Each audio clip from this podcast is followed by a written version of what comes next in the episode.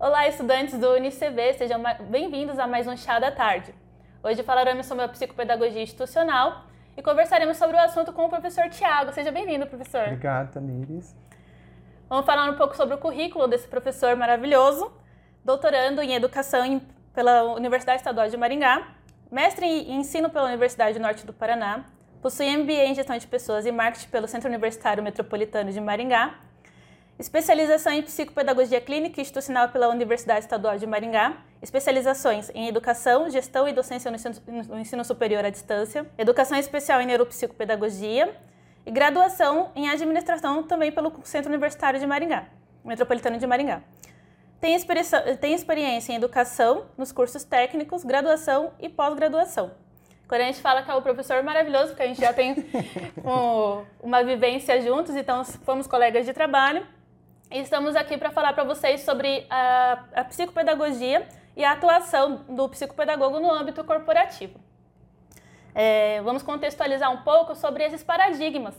É, chegam algumas dúvidas quando a gente se matricula no curso de psicopedagogia e para levar essa, é, é, essa discussão para vocês e falar sobre o assunto, vamos fazer algumas perguntas para o professor e levar isso em discussão. É, professor, como compreender a, psicopedago a, psicopedagogia pelo olhar institucional? Muito bem. Obrigado, Tamires, né, pela acolhida, pelo breve currículo. Acho que a gente nunca pode parar de estudar.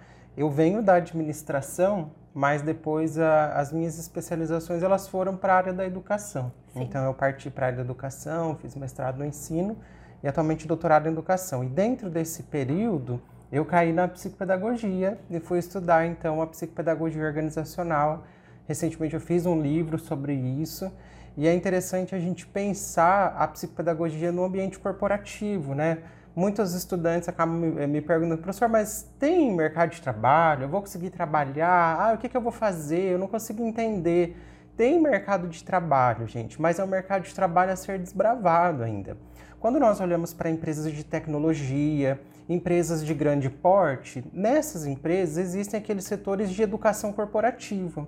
Então é mais fácil a gente partir o nosso olhar a partir dessas grandes empresas. Né? Empresas de pequeno porte, empresas familiares, geralmente elas têm os seus setores muito reduzidos. Então vai ser difícil você pensar que existe ali um espaço para a educação corporativa. Né? Então, quando nós falamos psicopedagogia, a gente não pode esquecer que nós estamos falando da cognição, da é. educação. Então, é, como pensar esse setor? Né? Qual é o olhar? É o olhar de uma instituição que aprende, uma instituição que se desenvolve, né, quando nós temos profissionais especializados no ambiente corporativo, a chance das coisas acontecerem de forma mais eficaz é muito maior, porque a gente passa a olhar para cada um mediante as suas dificuldades, mediante as suas potencialidades também, né, porque a gente consegue trabalhar é, a alocação desse profissional, evitar é, prejuízos, evitar preconceitos, evitar uma série de coisas. Né? Então tem muito espaço embora os próprios profissionais de psicopedagogia tenham esse preconceito em relação à atuação. Então, eu tenho um artigo que eu fiz com, é, com a professora Eliane Mai, e a gente pergunta para duas pedagogas, né, para duas profissionais da psicopedagogia se existia ou não espaço. E uma dizia que sim, que existia espaço, e a outra ao contrário. Não, não tem espaço, é somente para a educação escolar. Então a gente precisa realmente quebrar esse paradigma e olhar, olha, é, as instituições hoje, como eu disse, elas estão abrindo as portas para isso. Muitas organizações, as de tecnologia, estão à frente disso. Tem grandes setores. Eu estava falando com uma moça recentemente, o setor de educação corporativa, numa empresa dessa de tecnologia, ela disse que tinha mais de 25 pessoas trabalhando dentro de uma empresa, numa universidade corporativa. Então, é um setor é, grande, né? Se a gente pensar num, num, numa empresa normal, 25 pessoas, às vezes é o total de funcionários, né? E a gente tem uma educação corporativa com 25 profissionais, então tem espaço. É, eu penso que é até estranho quando alguém fala que não tem um espaço, porque eu penso que onde há o treinamento, há um processo de ensino-aprendizagem, né? Sim. Daquilo que o funcionário vai fazer sentido no, no seu trabalho, né? Sim. É, e compreendendo isso, é, como que o psicopedagogo pode atuar nesse processo de interação dentro da empresa para melhorar esse processo de aprendizagem? Legal. A gente tem uma dificuldade de enxergar onde ele, onde ele seria alocado, né? É. Então, assim, como que eu vou pensar o profissional da psicopedagogia? Ele é um profissional que trata das relações humanas. Né? Então, ele vai tratar da fragilidade humana, ele vai tratar das condições humanas. Então, em uma empresa que eu não possuo um setor específico para aprendizagem organizacional, é adequado que eu coloque esse profissional junto com o departamento de recursos humanos.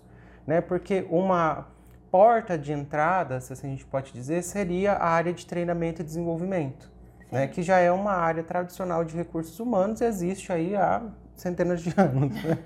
Então, seria uma porta de entrada para esse profissional, onde ele poderia ali desenvolver é, treinamentos a partir do planejamento estratégico dessa organização ou contribuir ali com, os, com as atividades de treinamento e desenvolvimento mesmo, só que aí uma prática especializada, né? Geralmente a gente tem lá nessa função um administrador ou um psicólogo, né? Mas não alguém que foi treinado, formado, especializado para a questão da aprendizagem, porque é diferente, né? Quando a gente passa a ter o olhar da aprendizagem, porque a gente não vai limitar a fatores psicológicos e nem a fatores matemáticos, né? A gente uhum. vai ter ali alguém que tem um olhar exclusivo para os processos de aprendizagem, né? Ou para os problemas de aprendizagem. Então, como essa organização aprende?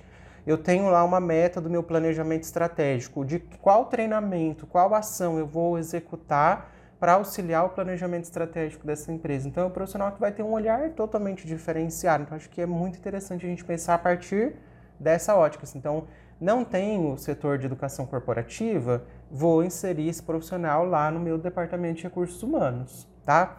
Ou eu vou colocar, se tiver um, um setor de gestão do conhecimento, né? Hoje tem empresas que têm setores mais elaborados, assim, uma coisa mais moderna, né? Então eu vou pensar ali onde ele pode contribuir. Eu fico muito feliz com esses avanços que tem na aprendizagem nas corporações. Muito bom. E como o psicopedagogo é, é, faz análise da queixa, a avaliação de intervenção é, dentro desse ambiente? É, quando é criança, a gente tem a queixa vinda ali da mãe ou do uhum. familiar, né, da, do, do grupo familiar. Na empresa, a gente tem que pensar que são adultos. Sim. Né? Então, eu já dei treinamento em muitas empresas e geralmente as pessoas não querem né, o treinamento. Eu costumo dizer que tem que olhar como seres globais, né? Tem toda a complexidade. É muito difícil, né? Uma vez eu fui numa concessionária de carros e olha, o pessoal tava, parecia que tava bravo já assim antes do treinamento, né? E aí você fica, meu Deus, como, qual a abordagem que eu vou utilizar? Que jeito que eu vou conversar? Então, tem aquele que da andragogia, né? Então, a gente pensar a aprendizagem a partir dos adultos. Então, como envolver esse adulto, como fazer esse adulto perceber aquela necessidade. A gente tem que pensar assim, Tamires, eu tenho 34 anos, você deve ter 15 anos, né? Quase isso. E às vezes a gente chega numa empresa, tem uma pessoa lá com uma idade maior do que a nossa, que está naquela atividade há 15, 20 anos. Então, assim, eu tenho que ter uma humanidade de olhar para aquela pessoa e saber que aquela pessoa precisa de um acolhimento, ela precisa de um olhar diferenciado, senão nada do que eu fizer vai chegar até ela. Sim. Então tem algumas especificidades. Essa queixa, ela vai vir do líder, ou essa queixa ela vai aparecer no planejamento estratégico da empresa, né? Vai estar ali listado algumas falhas, por exemplo. Olha, eu tenho aqui departamento de compras, tenho aqui um monte de falhas no registro de estoques, ou tenho falhas no no faturamento, no atraso de pagamentos. Então eu vou, eu vou colhendo essas falhas para juntar e transformar isso nessas queixas. Né? Eu vou, vou tendo que encontrar outra estratégia para é, chegar a essas queixas. Depois, um trabalho muito minucioso, porque eu não posso também dar diagnóstico a uma pessoa adulta dentro de uma empresa o psicopedagogo ele não vai sair dando diagnóstico para as pessoas, ó, oh, acho que você tem problema de aprendizagem. Né? A gente não vai poder fazer isso porque a pessoa vai se sentir realmente é, transtornada ali. Então a gente não pode Precisa fazer de uma isso. sensibilidade aí, né? Sim, então é um trabalho coletivo, né? Então eu gosto muito dos trabalhos em grupos, da ludicidade. Então aplicar o lúdico dentro do ambiente corporativo. As corporações tendem a ser chatas, né? Uhum. As empresas em geral tendem a ser chatas. Hoje a gente tem um novo conceito. Eu sei que aqui na UNICB tem um, o Space, não é? Tem, é tem. Space que chama? Tem, tem uma é sala diferenciada, né? Tem sala de metodologias ativas. Então eu sei, por exemplo, que o UNICB tem esse pensamento, mas nem todas as empresas são assim. Né? Eu trabalhei numa empresa que o, que o, recepcionista era um robô, né? Então tocava música, fazia piada, assim. Então é, trabalhar o lúdico é muito importante. Ah, professor, mas eu não tenho dinheiro para um robô, né? De 10 mil reais. Tudo bem. Mas é fazer um cartaz ali para colocar é uma bexiga, um balão, né, que você coloca, é uma dinâmica de grupo. Então tem uma série de coisas que eu posso inserir. Não é porque é um adulto que ele não pode brincar. Exato. Enquanto ele brinca, ele pode aprender. Muito bom. Né? Às vezes a gente dá uma mensagem muito melhor com atividade lúdica, com uma música, com uma poesia, né, com, uma, com um filme. Então, eles gostam bastante de filmes, de reproduzir filmes, palestras motivacionais. O pessoal adulto gosta bastante disso. Então, é pensar também de que forma que eu vou abordar. É, deixar uma caixinha ali para eles poderem registrar a opinião deles ou deixar comentários depois desse treinamento. É muito importante porque você também colhe outras informações. Tem empresas, também que deixa essa caixinha até dentro do banheiro. Então, pega essa caixinha coloca lá dentro do banheiro e o funcionário, durante o mês, ele vai colocando lá aquilo que ele se sente, que ele não se sente bem. E depois a pessoa passa, uma vez por mês, recolhe essas queixas e vai trabalhar com essas queixas. Então, é um trabalho do universal para o individual, né? Então, é, é bem mais difícil a gente partir do individual. Entretanto, nosso olhar deve ser para o indivíduo, né? Como que eu vou trabalhar o indivíduo? E muitas vezes é conhecer o que eu chamo de chá, né, que é o conhecimento, habilidade, atitude, e alocar esse profissional no lugar correto. Né? Às vezes ele é muito bom, ele é muito é, competente, mas ele está alocado num setor errado. Né? Ele está numa função que não é apropriada para ele e isso acaba desencadeando ali alguma, alguma processo de dificuldade naquele cargo. Né? Então isso pode ser prejudicial. Ainda ele não conseguir ver o sentido assim no trabalho, né? É Sim. É bom em outras coisas, mas fica feliz que... por pouco tempo, né? É. Tá certo, professor. Muito feliz assim com as, as respostas que nós trouxemos essa conversa, foi muito enriquecedora. Creio que ajudará bastante os alunos da psicopedagogia.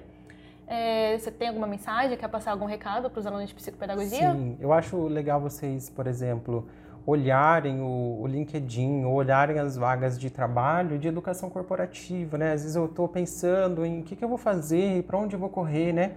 Então vamos estudar a educação corporativa. Quem sabe pedir para o pessoal da instituição abrir uma pós, né, em educação corporativa para vocês se especializarem, porque tem espaço de trabalho para esses profissionais, tá? desejo sucesso na formação de vocês, desejo tudo de melhor para a Tamires também. E é isso, obrigado. Eu que agradeço, muito prazer, professor. Obrigada a todos. É, não esqueça de, de dar um like nesse vídeo, seguir nas redes sociais e se inscrever no nosso canal. Até mais!